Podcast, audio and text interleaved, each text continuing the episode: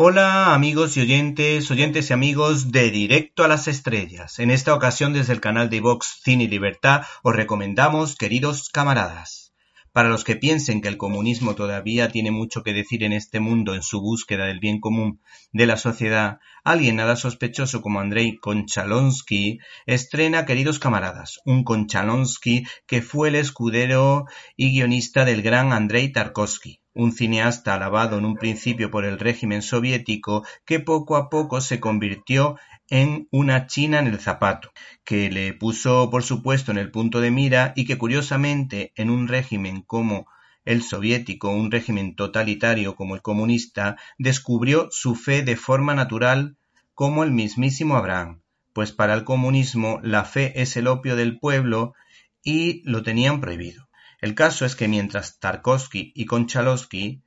recibían el León de Oro en el Festival de Venecia, se produjo en Rusia la matanza de Novocherkask. Este cineasta, Konchalonsky, autor de Lumière y compañía o Tango en Cash, protagonizada por Carl Russell y Sylvester Stallone, ha querido hablar en este caso de un hecho terrible, para que no caiga en el olvido, en una cinta que se titula Queridos camaradas, como decíamos, en relación a un miembro del partido que se dirigió a los gerifaltes para salvar a su hija que participó en esa huelga,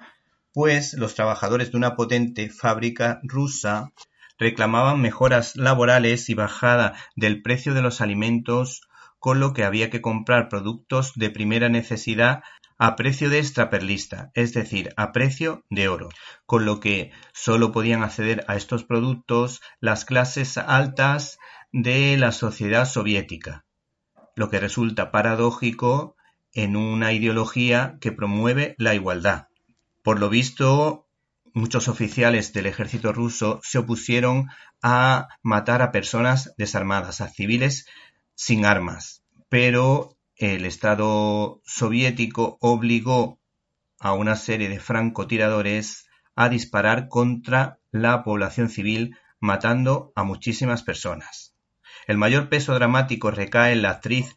Yulia Villosiskaya, que guarda un parecido razonable con Belén Rueda, que es la mujer del director, lo que confirma nuestra teoría de que el enchufismo en el cine funciona. La interpretación de esta actriz es fabulosa, llena de matices, en el papel de Liumila, un cargo político importante de la mencionada ciudad, a la que su ceguera ideológica y su lealtad política le impedía, le impedía ver la realidad con nitidez y objetividad. Sin embargo, las circunstancias y su sufrimiento personal por la desaparición de su hija la convierten en una madre coraje desencantada con las decisiones del socialismo soviético, que incluso impedía a sus opositores dar el último adiós a sus seres queridos. El director utiliza un blanco y negro muy luminoso que encaja a la perfección y que es muy de mi gusto, pues los juegos de luces y sombras más oscuros o solo los veo adecuados para el cine negro. La escena más potente de esta producción es aquella en la que aparece el padre de Lumila vestido de militar rezando a un icono de la Virgen María que había permanecido oculto. La protagonista le pregunta a su padre que por qué reza. Este señor reconoce lo mal que fue tratado en su tiempo y recuerda las distintas personas que sufrieron persecución por parte de este gobierno soviético en los inicios del comunismo y durante la Segunda Guerra Mundial. Y lógicamente, este abuelo reza porque su nieta se encuentre viva. La frase pronunciada en la manifestación por uno de los trabajadores es muy significativa y dice lo siguiente: En la Rusia zarista no pasábamos hambre.